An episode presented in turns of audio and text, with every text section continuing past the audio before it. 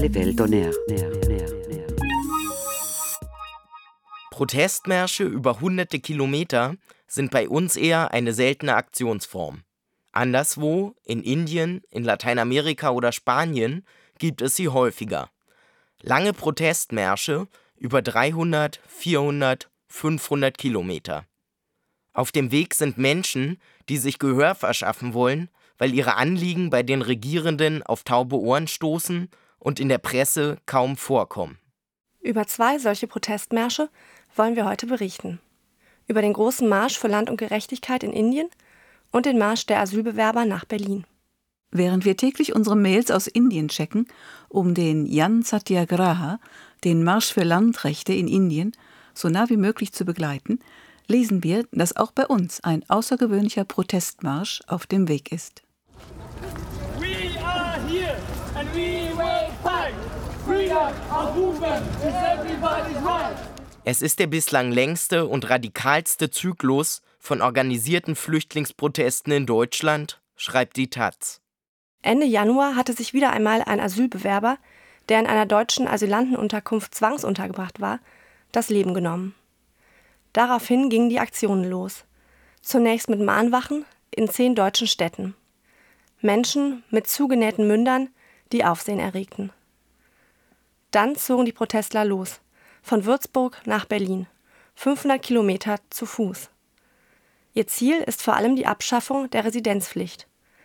Asylbewerber und Bewerberinnen dürfen den ihnen zugewiesenen Kreis nicht verlassen. Sie müssen ja für das Ausländeramt jederzeit erreichbar sein. Eine Auflage, die es sonst nirgends in der EU gibt. Asylbewerber, die gerade der Unfreiheit und Rechtlosigkeit in ihrer Heimat entkommen sind, wollen sich wenigstens hier jetzt frei bewegen können. Die Entschiedenheit der Proteste ist neu. Der Fußmarsch nach Berlin wurde vor allem von jungen Flüchtlingen aus dem Iran angestoßen, die sich in der Grünen Bewegung 2009 im Widerstand gegen das Mullah-Regime politisiert hatten. Sie haben ihre starken Erfahrungen mitgebracht.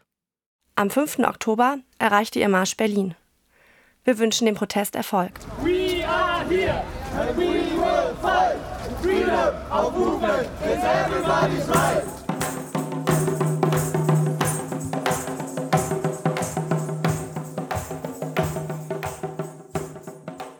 Die Protestler in Indien haben einen Durchbruch geschafft.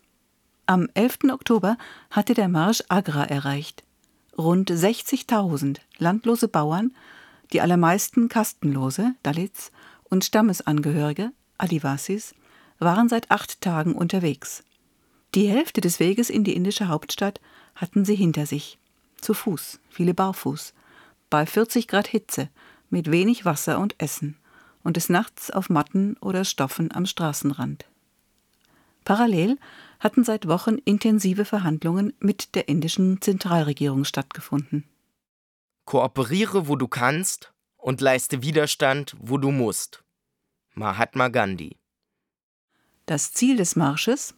Eine neue Landpolitik in Indien. Ganz in der Tradition Gandhis soll die Regierung durch massive Basismobilisierungen unter Druck gesetzt werden, um eine verbindliche und überprüfbare Vereinbarung zu erreichen.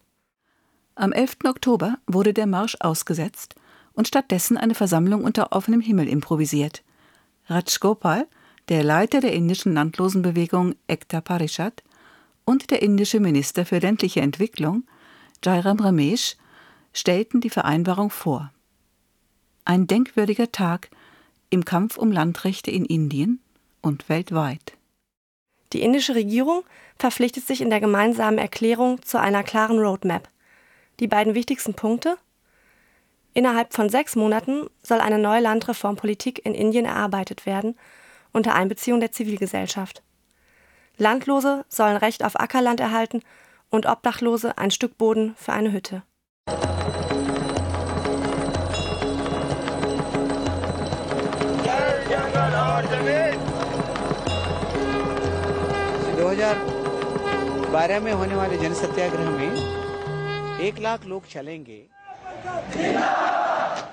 Der große Marsch in Indien hat viel erreicht. Victory ist für uns ein belastetes Wort. Übersetzen wir Sindabad mit gewonnen. Aber es braucht weiterhin öffentlichen Druck und auch nationale wie internationale Aufmerksamkeit, damit das Papier Wirklichkeit wird. Land for Life and Land for Shelter. Land zum Leben und zum Wohnen.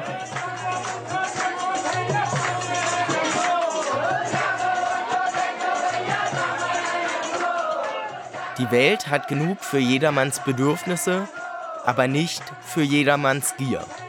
Mahatma Gandhi